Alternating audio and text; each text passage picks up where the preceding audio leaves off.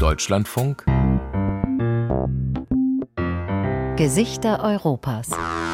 visage de l'Europe. Caras d'Europa. Avrupa'nın çehreleri. Europeiske. Europas Abenddämmerung in Bukarest. Im Westen der City, am Boulevardu Timișoara, leuchtet das Anchor Plaza, ein Bürohochhaus. Der Fahrstuhl schwebt in den zehnten Stock zu den Büros von Adobe Systems Rumänien. Dumitra Dragos empfängt eine Schar von Cyber-Experten, braun gebrannt, charmant, entspannt. Sie kommt gerade von einer Segeltour auf dem Mittelmeer. Sorry, da war das Antworten etwas schwierig. Das ist eine Gruppe von Cyber-Sicherheitsprofis. Genau, was Sie suchen.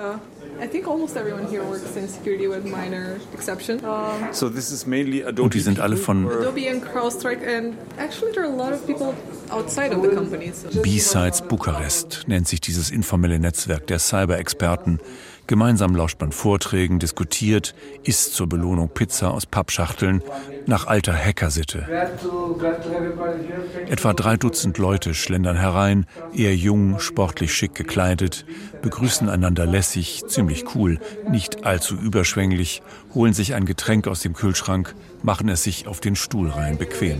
Es ist das erste Treffen seit Beginn der Pandemie.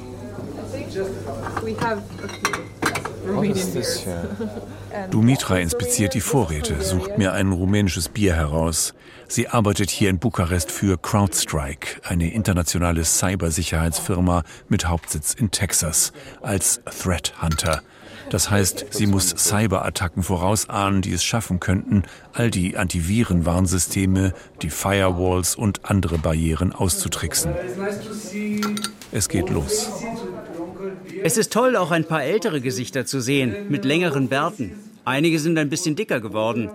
Es sind auch neue da. Ist ja Jahre her, dass wir uns persönlich getroffen haben. Ja, diese Online-Events nerven einfach. Das hier ist jetzt super, super schön.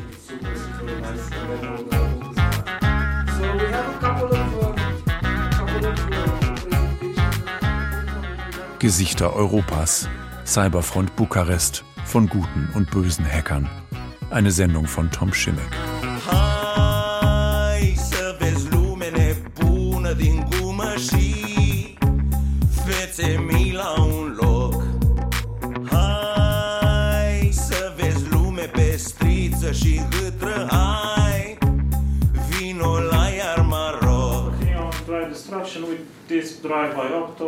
Zwei junge Experten, Madeleine und Johan, stehen neben den riesigen Monitoren, wo jetzt Screenshots mit Unmengen von Zeichensalat auftauchen. Programmcode, endlose Kolonnen mit Befehlen. Es geht um Viper, Wischer, eine sehr destruktive Software. Also, was ist ein Wiper? Das ist ein Typ Malware, der nur ein Lebensziel hat, Daten derart zu zerstören, dass die Opfer sie nicht wiederherstellen können. Klingt ziemlich verheerend. Die harmlos wirkenden Zeichenketten können handfeste Katastrophen produzieren. Nun ist Dragos Albastroiu dran, Sicherheitsingenieur bei Adobe.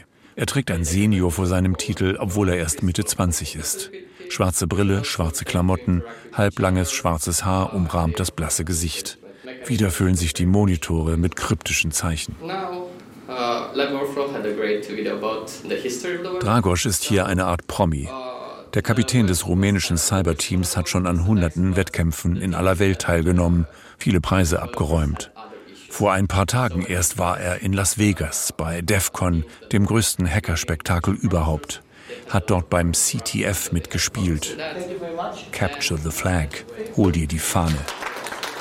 Da hocken Teams tagelang vor ihren Rechnern und wetteifern, wer wie viele Systeme attackieren oder auch verteidigen kann. Mit lauter Musik vor Publikum.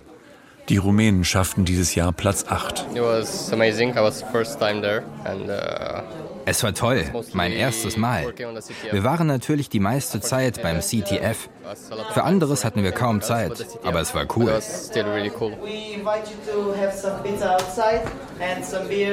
Die Pizza kommt.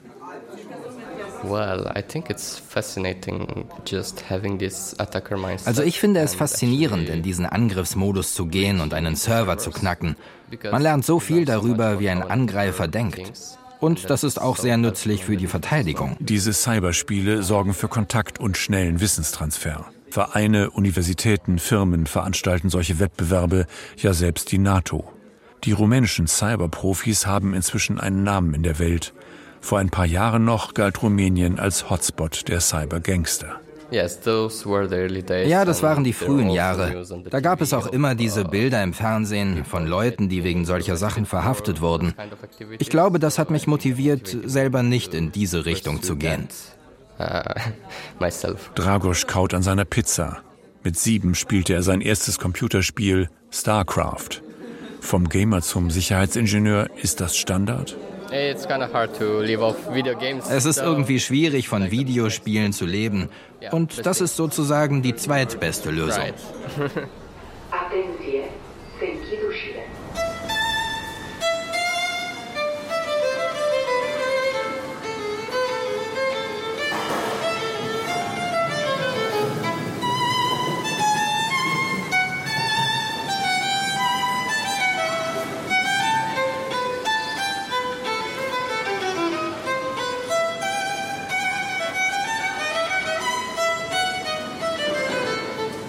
Im steinernen Untergrund der Metrostation Universität spielt ein junger Geiger Bach. Bukarest gibt sich gerne flott und geschäftstüchtig. Neue Kulissen aus Beton, Stahl und Glas wachsen in den Himmel. Aber die Stadt ist nicht allglatt. Sie hat viele verträumte, halb vergessene, ziemlich verschrammte Ecken, weit abseits der digitalen Moderne. Mein Bauchgefühl sagt mir, Rumänien ist ein sehr guter Nährboden für Cybersicherheitsexperten, für Cybersicherheitsenthusiasten, weil wir Autodidakten sind. Johann Konstantin, bald 40, Cybersicherheitsguru beim rumänischen Ableger des Telekom-Giganten Orange. Since the revolution, since Romania became a democratic state, Seit der Revolution, seit Rumänien eine Demokratie geworden ist, hatten wir kaum einen verlässlichen, strukturierten Zugang zu Informationen über Cybersicherheit. Wir mussten das durch Ausprobieren lernen. Eigentlich, glaubt Konstantin, war das eine gute Schule. Das Internet sei halt ähnlich chaotisch wie Rumänien. Before that, es war der wilde, wilde Westen. Niemandsland. Oder Osten? East. Yes, of course, to some extent it still is the Wild Wild East. Atenție, se închid ușile.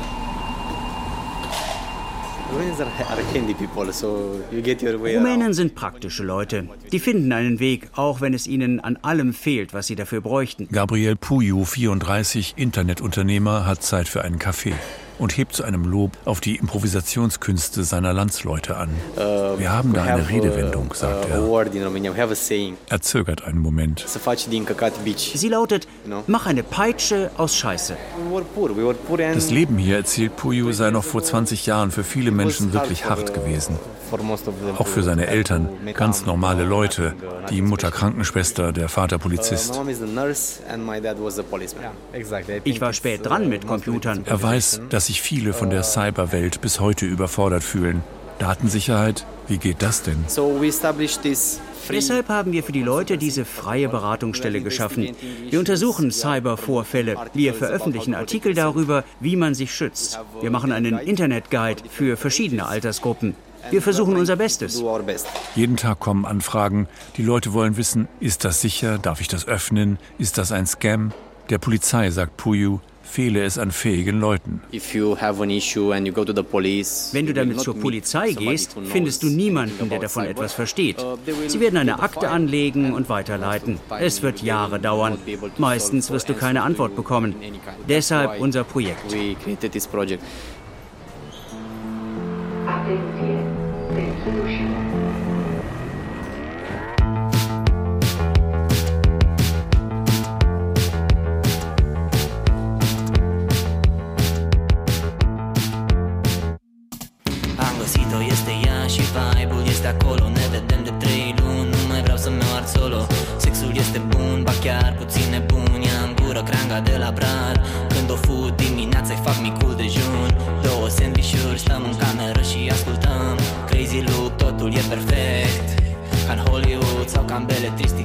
beletristica de ni se bagă pe gât hacked again. One of the biggest data breaches. Another data breach. Latest breach. Massive data breach. Because this country has a surprising claim to fame. It's one of the centers of hacking. And one Romanian city has Russia, become a haven North Korea, and Romania. And stealing it through hacking has become the crime of our time. is now nicknamed Hackerville. Die Geschichte des Städtchens Rumniko Vulca am Fuße der Karpaten, etwa 180 Kilometer von Bukarest entfernt, ging seit 2010 um die Welt. Sender und Magazine brachten lange Reportagen. Die gefährlichste Stadt für das Internet. Eine Kleinstadt voller Krimineller.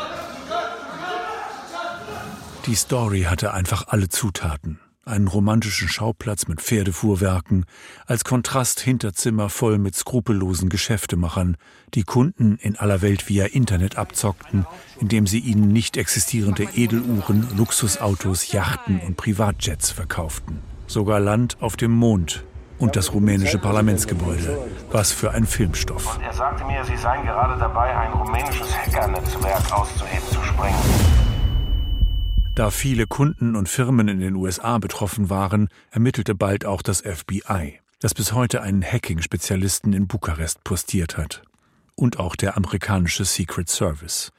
Ein Agent namens Matt O'Neill berichtete 2014 auf einer Fachtagung, wie er einen rumänischen Hacker in die USA lockte. Also Uns war bekannt, dass er gerne auf bestimmten Webseiten zockt. Unser Angebot lautete also, hallo, wir wissen, dass du hier spielst. Es gibt ein großes Pokerturnier. Bist du interessiert?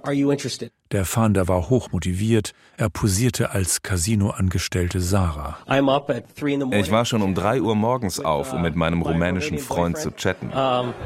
Die Operation zog sich. Das ging über fünf Monate, sechs bis acht Stunden pro Tag. Als der Mann schließlich zum Rendezvous in Boston landete, hatte er eine goldene Halskette als Geschenk dabei, außerdem drei Schachteln Kondome mit Traubengeschmack. Er bekam sieben Jahre Haft.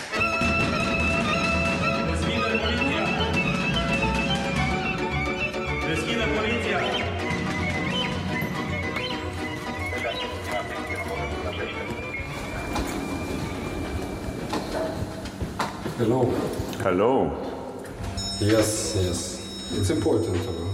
Das DNSC, Rumäniens nationales Direktorat für Cybersicherheit, hat seinen Sitz in der Strada Italiana.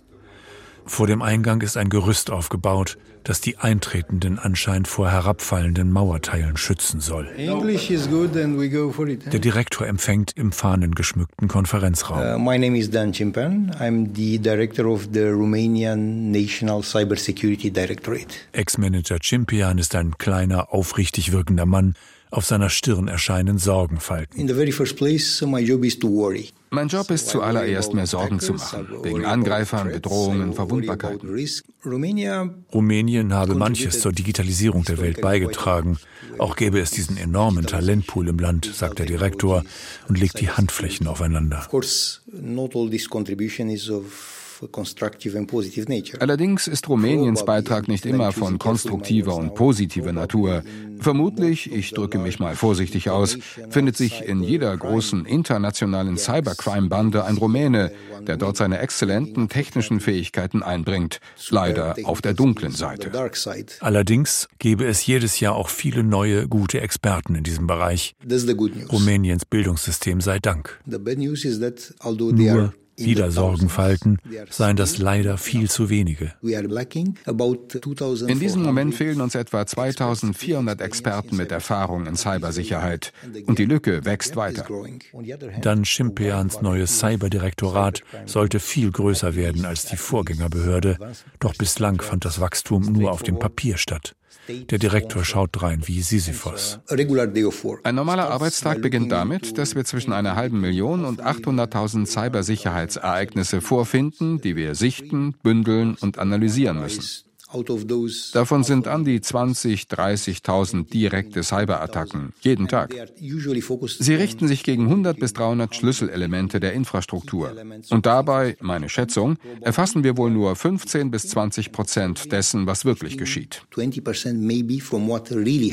Es sei keine Frage des Ob, nur die Frage, wann und wo eine dieser Attacken erfolgreich sein wird.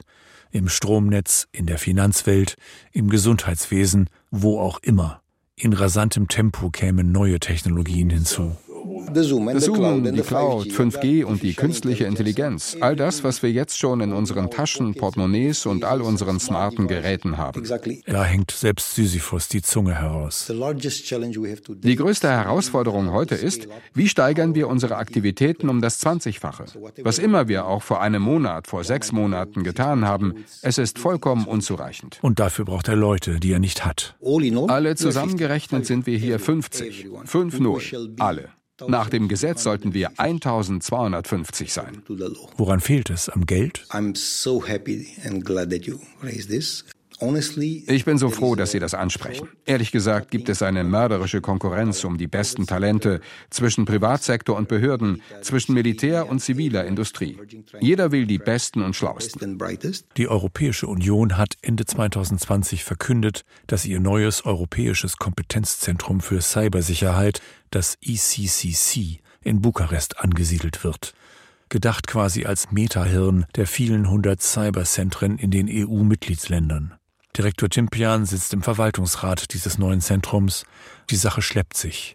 Warum? Uh, das ist eine gute Frage. Er hat keine Antwort.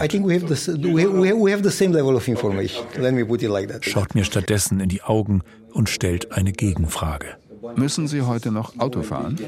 Der Direktor hat Geburtstag, uh, den 52. Ein buntes Sammelsurium von Trinkgefäßen wird hereingetragen, eine Flasche besseren Schaumweins entkorkt. So we save the, the, the, official, the best shaped glass for you. so, welcome to Romania. Happy birthday, Don. Thank you so much. Happy birthday. Thank you so much. One second, please. Da. Auf der Dachterrasse vor dem Konferenzraum steht ein Mann, der raucht und telefoniert. Ah. Sein T-Shirt zeigt Mihai Vitiazul, Michael den Tapferen, einen rumänischen Nationalhelden aus dem 16. Jahrhundert. Ich schlafe etwa vier Stunden pro Nacht. Die restlichen 20 Stunden des Tages habe ich Zeit, mich um Projekte zu kümmern. Ich muss ja nicht alt sterben.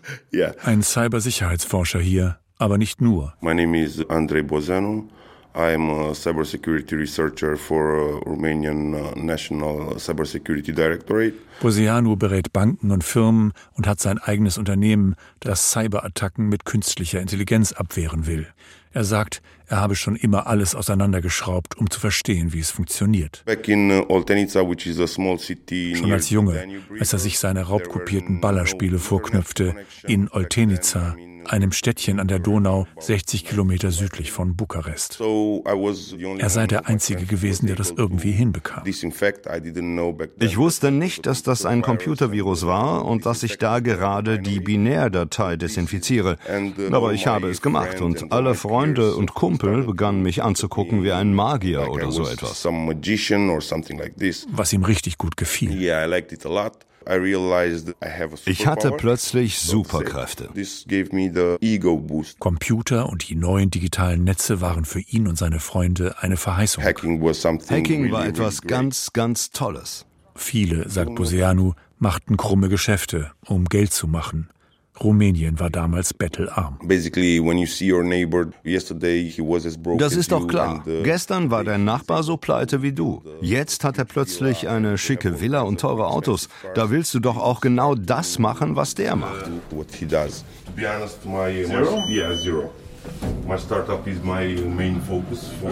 Also ich konzentriere mich schon auf mein Startup. Es ist ja schön und lustig, für die Regierung zu arbeiten, aber man muss auch leben. Die Bezahlung da ist wirklich lausig. And uh, the pay at the government is uh, really lousy. This one, yeah.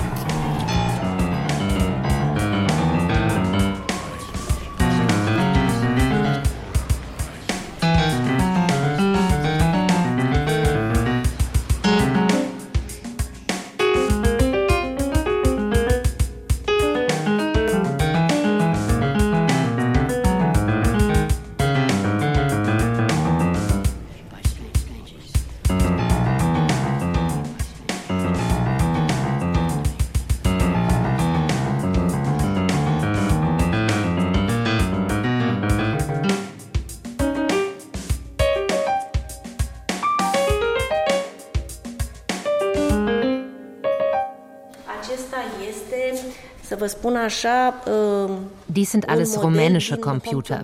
Seit 1975, etwa bis 2000. Und ich glaube, das ist eines der ersten Modelle, ein Homecomputer. Christina Unter, Kuratorin des Museums der Polytechnischen Universität von Bukarest, führt mit Stolz durch die Sammlung. Die Uni ist über 200 Jahre alt. Von den Wänden starren Forscher mit strengem Blick. Die Regale sind voll mit kuriosen Gerätschaften. Ein ziemliches Sammelsurium. In einer Ecke Computer, rumänische Computer.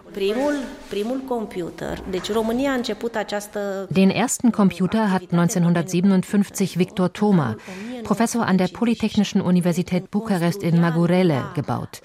Das Modell Chifa 1. Abkürzung für elektronischer Rechner am Institut für Atomphysik 1. So groß wie eine Schrankwand mit 1500 Vakuumröhren, leider nicht erhalten. Computerentwicklung war Teil der Systemkonkurrenz Ost-West. Die Russen eiferten den Amerikanern nach, bauten 1952 ihren ersten Rechner. In anderen Ostblockstaaten wie Rumänien gab es eigene Anstrengungen, wobei nicht nur der Mangel an elektronischen Bauteilen ein Hindernis war, sondern auch das Weltbild. Kybernetik, die Lehre von der Steuerung und Regelung von Maschinen, galt im Ostblock zunächst als anrüchig. Das philosophische Lexikon aus Moskau, Ausgabe 1953, definierte Kybernetik noch als reaktionäre bürgerliche Wissenschaft, die sich gegen die Arbeiterklasse richtet. Eigentlich gab es im Bereich Informationstechnologie ein Embargo gegen die sozialistischen Staaten.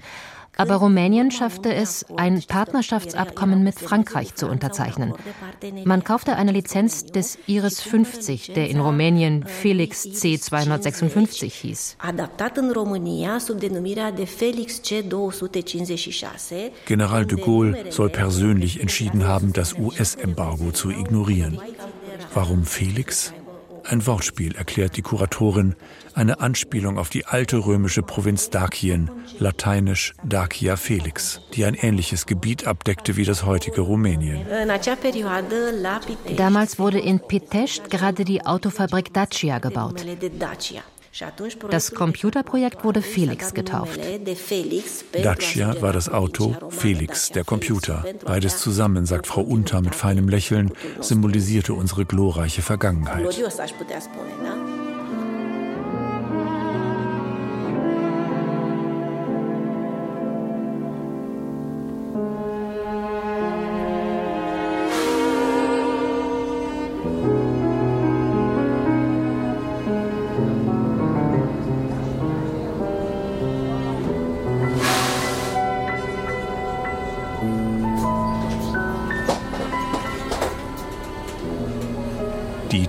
Technikjournalistin Andrada Fiskutan, die mich auch ins Museum mitgeschleppt hat, will mir ihre Computersammlung zeigen.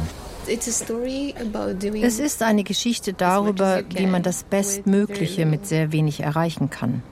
Sie wohnt in Krangash im sechsten Sektor von Bukarest, eine Hochhaussiedlung aus den frühen 1980er Jahren. Aus einer großen Vitrine in ihrem Wohnzimmer holt Andrada behutsam zwei Geräte, ihre Cobras. Auch Cobra ist eine Abkürzung, steht für Computers Brasov. Brasov is a city in central Romania, very nice area. Brasov Computer. Eine Stadt im Zentrum von Rumänien, wunderschöne Gegend. Wenn du da mal hinkommst, im Sommer wie im Winter. Und dies hier, die weiße, das ist die Original-Cobra, die in der Fabrik gebaut wurde. Aber das hier, das ist die inoffizielle Cobra, wie sie von Studenten in ihren Schlafkammern gebastelt wurde. Schwarz, eine Spur kleiner als die weiße. Mit Bauteilen vom Schwarzmarkt, manche wahrscheinlich gestohlen. Wenn du dir die Tasten genau anschaust, das sind keine spezifischen Tasten für ABC und so weiter. Das sind ganz einfache Tasten, die mit Papier beklebt wurden. Es gab an der Polytechnischen Universität Leute, die machten nur Tasten und andere kümmerten sich um die Beschriftung. Das war eine richtige Industrie. Andrada hat Veteranen aus jener Zeit getroffen, sich in die Technik vertieft. Wir drehen sie mal um. Sie guckt auf das Typenschild der Cobra. Diese hier wurde 1991 in Braschow gebaut. Das ist Nummer 304.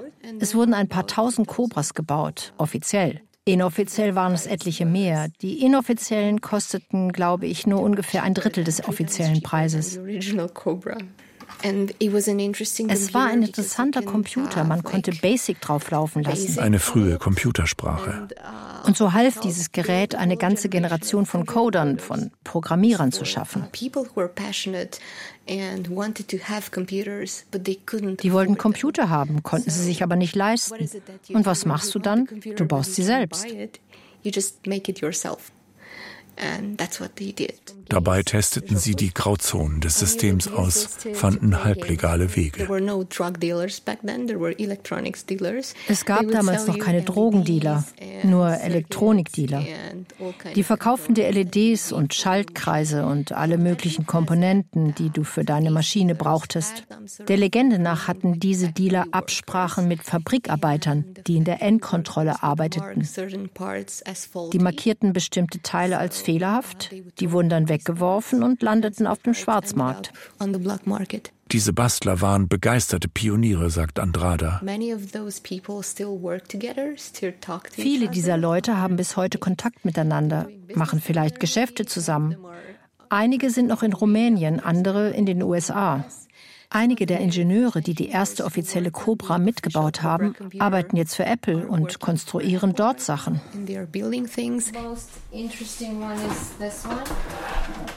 Warum sammelt sie all diese Maschinen?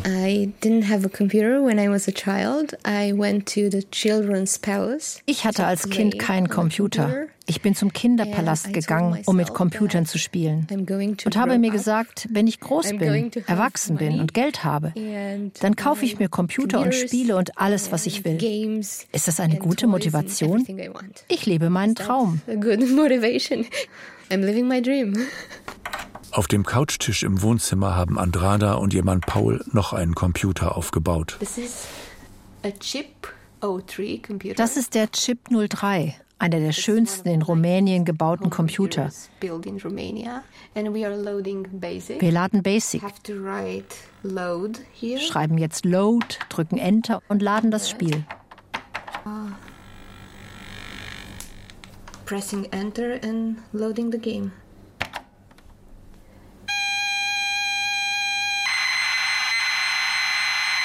Der Lärm des Mini-Lautsprechers ist durch keinen Knopf zu zähmen.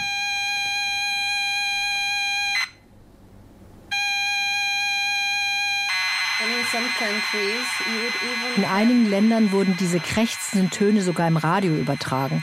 Die Leute haben sie sich auf Audiokassetten aufgenommen und dann in ihre Computer geladen. Eigentlich war das eine Art drahtloser Download, lange bevor drahtlos überhaupt erfunden war. Sie hatten solche Sachen auch im rumänischen Fernsehen. Paul mischt sich ein. Da gab es diese Fernsehshows, wo es dann hieß, und nun bereiten Sie bitte Ihre Bandgeräte vor. Und dann wurde dieses Geräusch übertragen.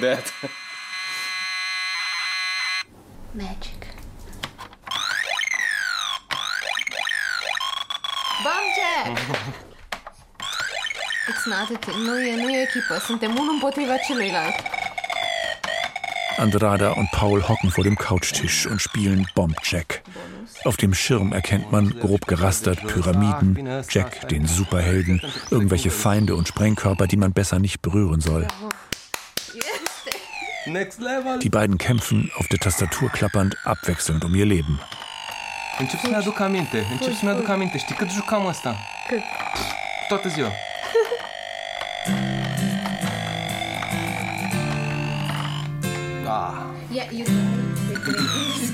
Man stirbt sehr schnell in diesen Spielen. Am idei preconcepute în ceea ce privește lumea. Nu beau apă de la chiuvetă, nu mă să nu-mi stric freza. Am idei preconcepute în ceea ce privește lumea. Nu beau apă de la chiuvetă, nu mă să nu-mi stric freza. Am idei preconcepute, privesc criticii cu ură Le recomand o fericită comuniune, o natură Am idei preconcepute, nu-mi plac versurile lor. Concepute anume pentru femei nesatisfăcute. Nu mănâncă-mi pute gura, nu mă spăl că-i rece Die Firma Bitdefender residiert in den Orchidea Towers am Flüsschen Dimbovica. Vier Etagen, gut 9000 Quadratmeter Bürofläche, offene Räume, riesige Glasfronten.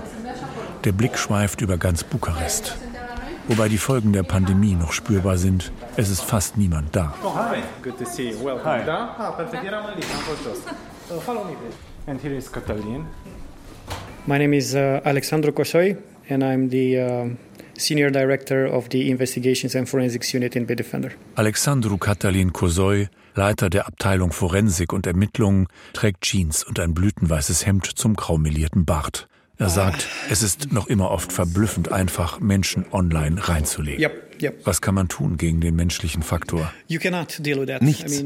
Es gibt keinen Weg. Sogar Menschen, die in der Cybersicherheit arbeiten, berichten immer wieder, dass sie reingelegt wurden. Ich erinnere mich an einen Kollegen, der leitete die Anti-Spam-Abteilung eines großen Unternehmens. Er wurde selbst gefischt.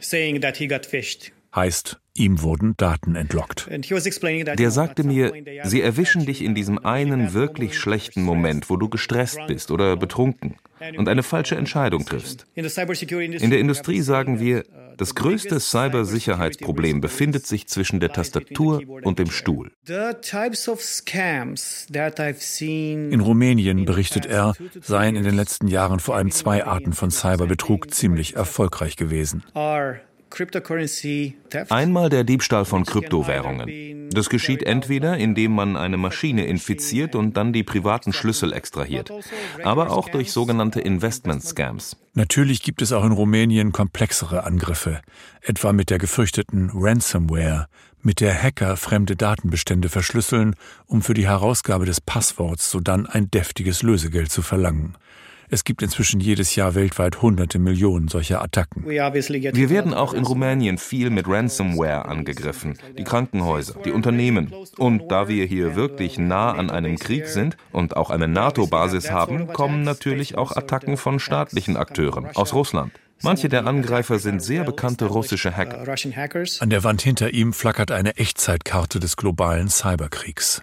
Rote Linien überspringen Kontinente, zwischen China und den USA ist gerade richtig viel los.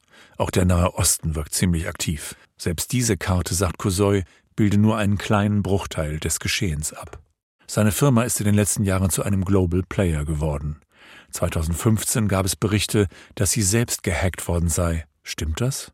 Kosoi guckt ein wenig gequält. Gehackt im Sinne einer echten Schädigung des Unternehmens mit Verlusten von Millionen von Dollar?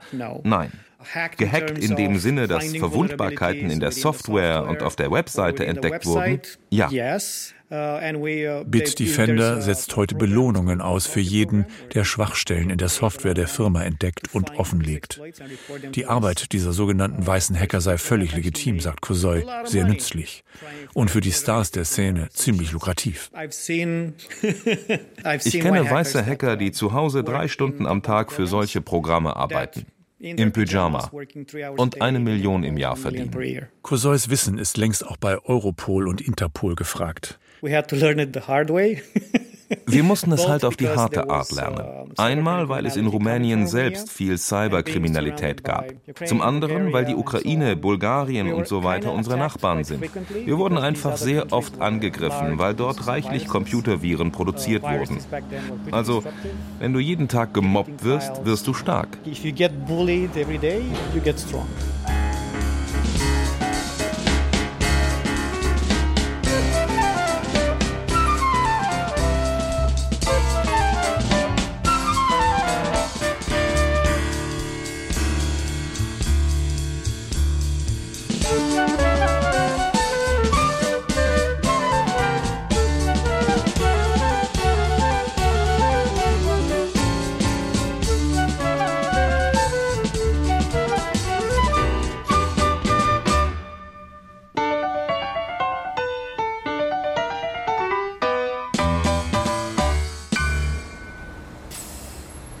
Rande der Polytechnischen Universität Bukarest ragt ein weißer Klotz auf.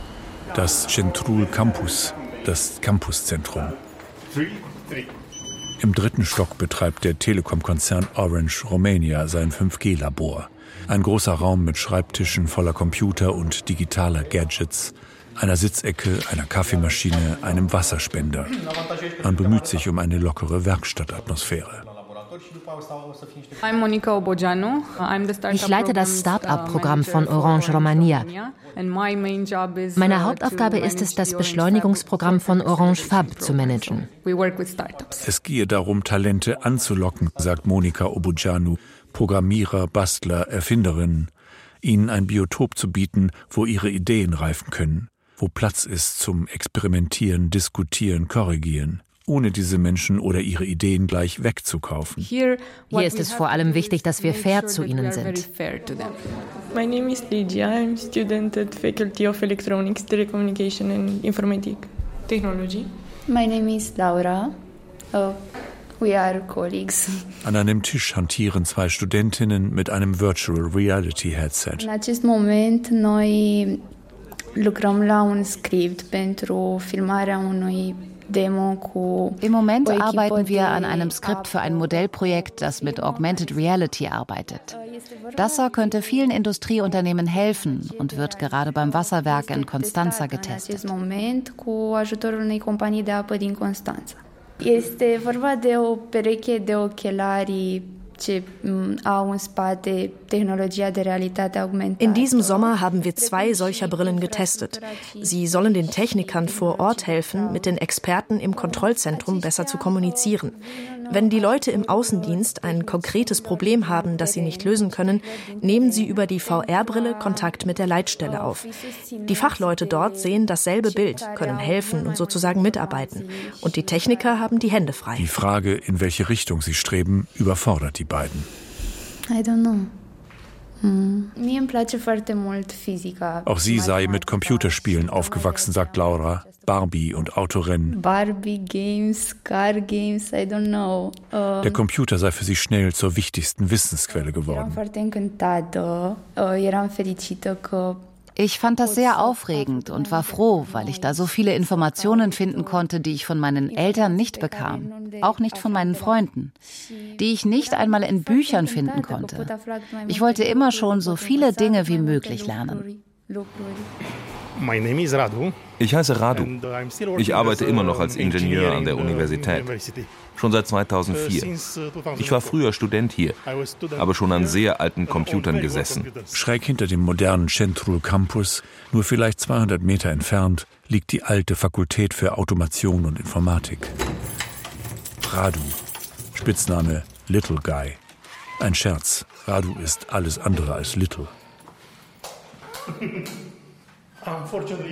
Oh, leider sieht es hier etwas unordentlich aus. Radu schließt uns Raum ED011 auf, den vielleicht ersten Computersaal der Nation. Die Wände wurden gerade gestrichen, die Lampen ausgetauscht, es riecht noch nach Farbe. Da drüben standen zwei Server. Und in der Ecke dort war das Büro des Typen, der verantwortlich für diesen Raum war. Ein Professor. Der Kette rauchte, wie eigentlich alle. Jedes Mal, wenn ich in diesen Raum komme, fühle ich mich alt. Uh, eigentlich, erzählt Radu, studierte er damals an einer anderen Fakultät, bei den Elektroingenieuren. Das wollte der Vater so. Ich war kein sehr guter Oberschüler gewesen. Bin gern mit Mädchen herumgezogen, hab getrunken, geraucht und manchmal auch geschwänzt. Die Lehrer fanden, ich könne unmöglich Informatik studieren, das sei viel zu schwer für mich. Doch Little Guy fand Computer unwiderstehlich. In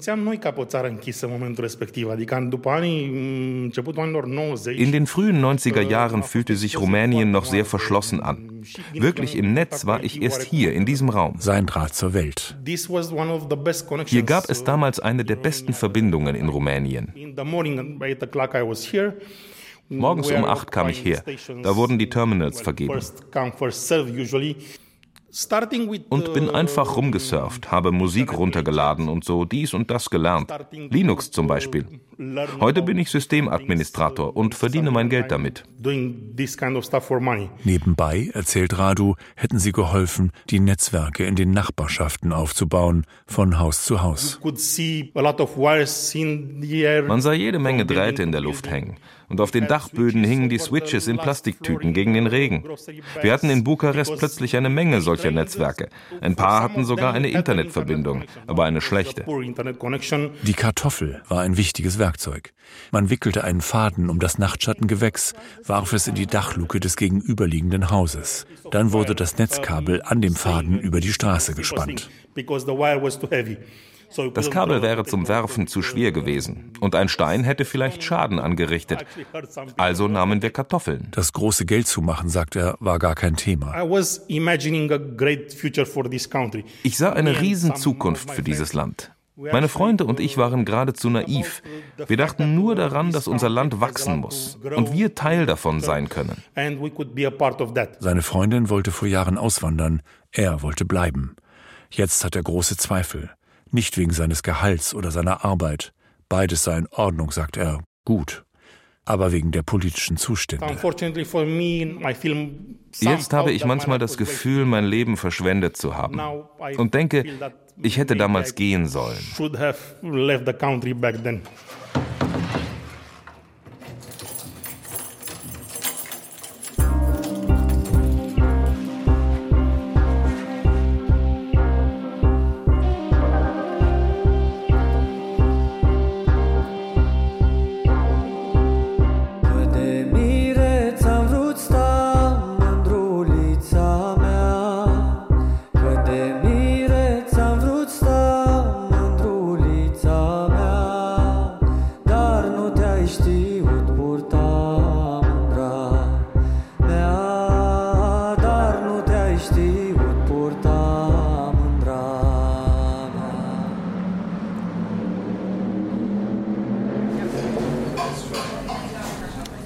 Hallo, ich bin Domitra.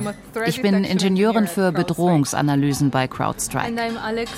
Und ich bin Alex. Ich bin Aktivistin für digitale Rechte und Cybersicherheitsforscherin. In einem Restaurant auf der Hipstermeile Kalia Victorei in der Innenstadt. Alexandra Stefanescu und Dumitra Dragos diskutieren die Lage der Frauen im Cybergewerbe. I think we have all the same issues. Ich glaube, Frauen in aller Welt haben die gleichen Themen. Für uns hier ist es vielleicht sogar etwas leichter aufgrund unserer kommunistischen Vergangenheit. Es ist erstaunlich. Unser kommunistischer Hintergrund bringt es mit sich, dass wir Mütter haben, die sagen, wir waren gleichberechtigt beschäftigt. Und ihre Töchter sind es nicht mehr. Unsere Probleme sind auch dadurch bedingt, dass wir von Ländern umgeben sind, die gerade einen illiberalen Weg einschlagen. Zum Beispiel der Nachbar Ungarn. Diese Art zu denken sickert langsam ein. Solchen Erzählungen müssen wir unbedingt widerstehen. Dumitra nickt. Das Essen kommt. Eine Weile sind wir abgelenkt. Mein Traum war es, im Bereich Sicherheit zu arbeiten, an einer sicheren Welt mitzubauen. Es hätte nicht unbedingt Tech sein müssen, doch die andere Option wäre gewesen, für einen Staat zu arbeiten, der gerade aus dem Kommunismus kam und dessen Zukunft ungewiss schien. Dass ich eine Frau bin, war, glaube ich, sowohl Segen als auch Bremse. Meine männlichen Kollegen haben mir sehr geholfen, aber ich musste auch gegen Benachteiligungen und Vorurteile kämpfen. Sie hat den Eindruck, dass es einfacher werde für Frauen. Vielleicht liegt das an der Firmenkultur, sagt Dumitra. Aber die Frauen müssten auch mehr wagen. Ein Beispiel. Mein Team hatte letztes Jahr eine Menge offene Stellen, aber es gab kaum weibliche Bewerberinnen. Keine hat es versucht. Frauen müssten nicht mehr unbedingt doppelt so gut sein, sagt sie. Aber ein Mann bewerbe sich auch, wenn er nur 50 Prozent der Anforderungen erfülle. Frauen glaubten oft immer noch, sie müssten mindestens 100 Prozent bieten. We're importing a very individualistic uh, working culture. Wir importieren eine sehr individualistische Arbeitskultur. Ich glaube, es kann nur besser werden, wenn wir wieder Gewerkschaften haben. Die gibt es in den großen IT-Konzernen in Rumänien überhaupt nicht. Und wenn man die Leute, die dort arbeiten, fragt, sagen sie alle, unabhängig vom Geschlecht, wir brauchen so etwas nicht. Aber sie brauchen es. Wir können weiter versuchen, jeder und jede für sich selbst zu kämpfen.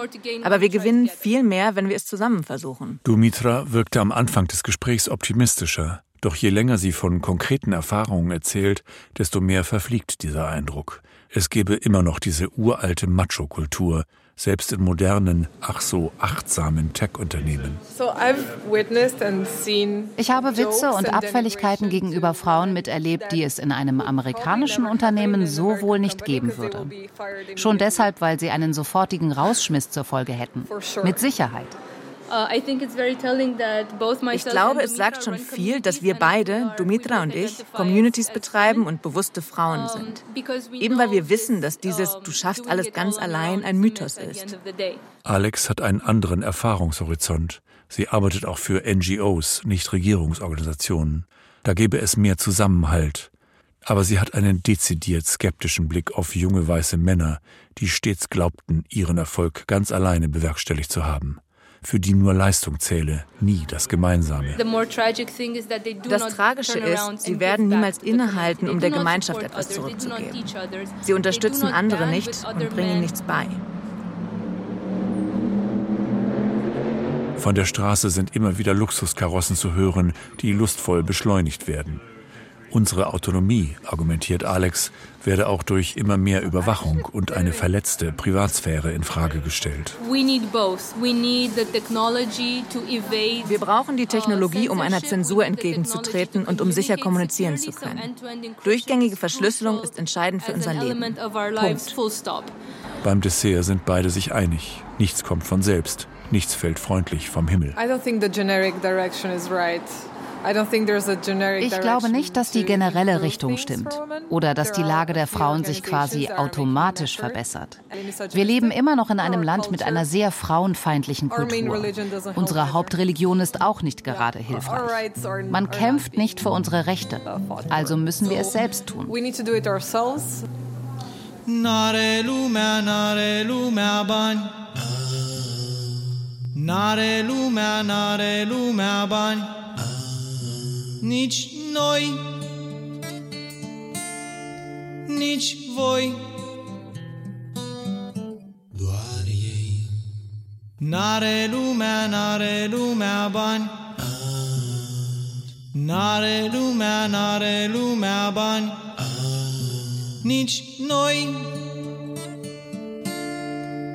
nici voi. Atenție, Bagă, bagă, pune ese actele na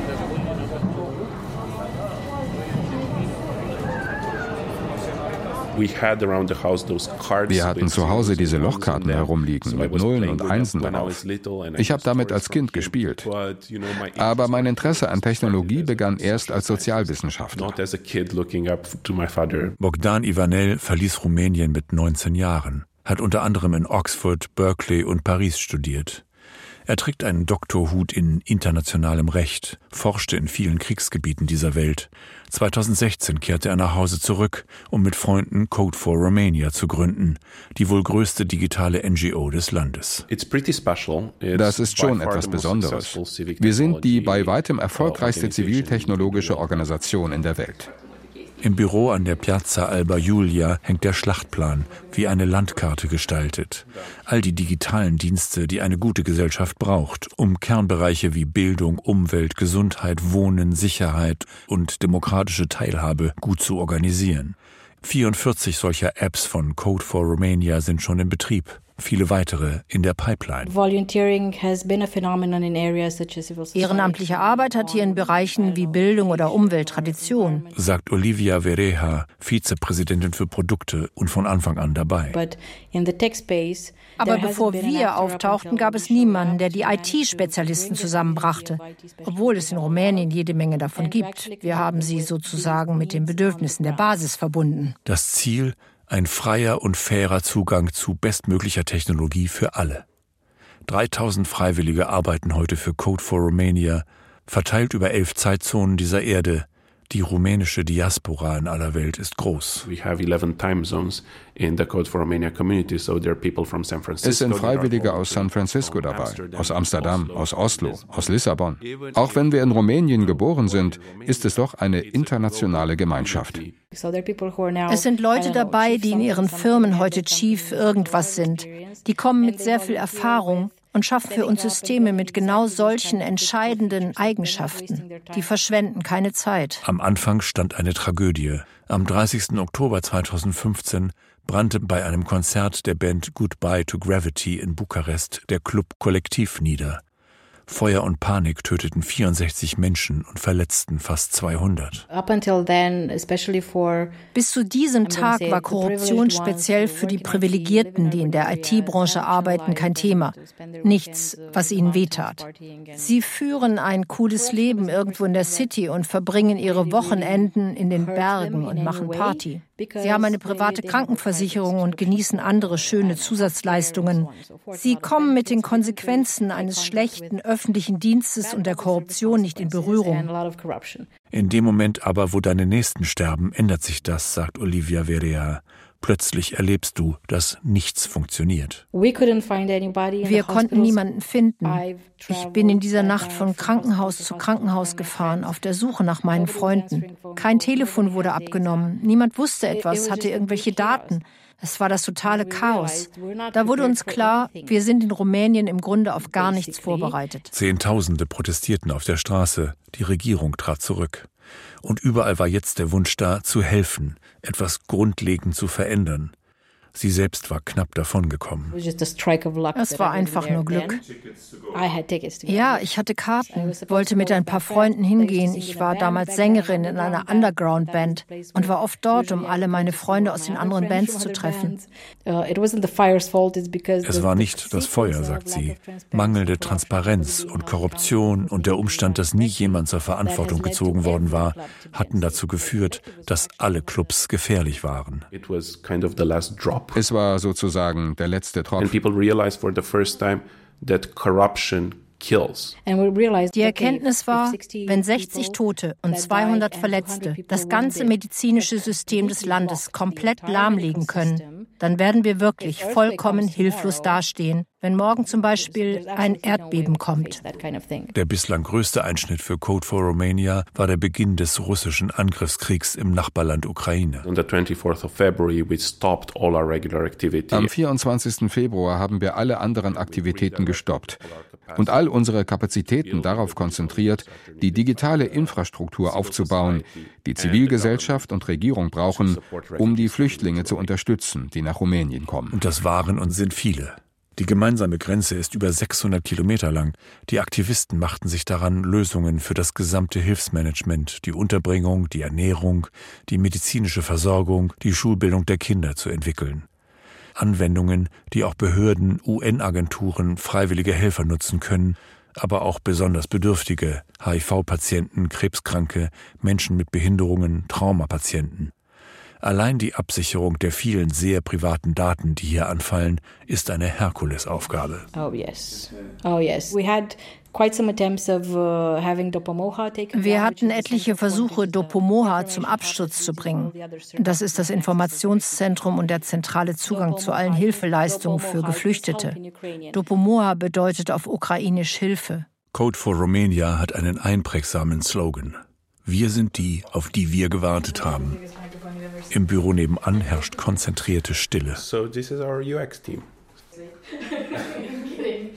Also Manchmal sitze ich hier uh, sehr lange, aber ich bereue nichts.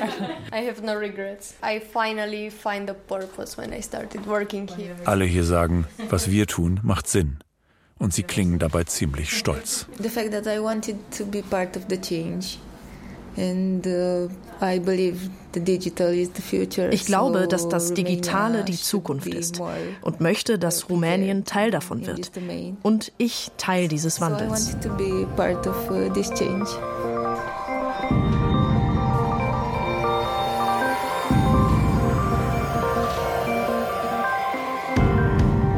Cyberfront Bukarest von guten und bösen Hackern. Das waren Gesichter Europas an diesem Samstag. Eine Sendung von Tom Schimmick. Die Redaktion hatten Johanna Herzing und Katrin Michaelsen. Eine Deutschlandfunkproduktion aus dem Jahr 2022.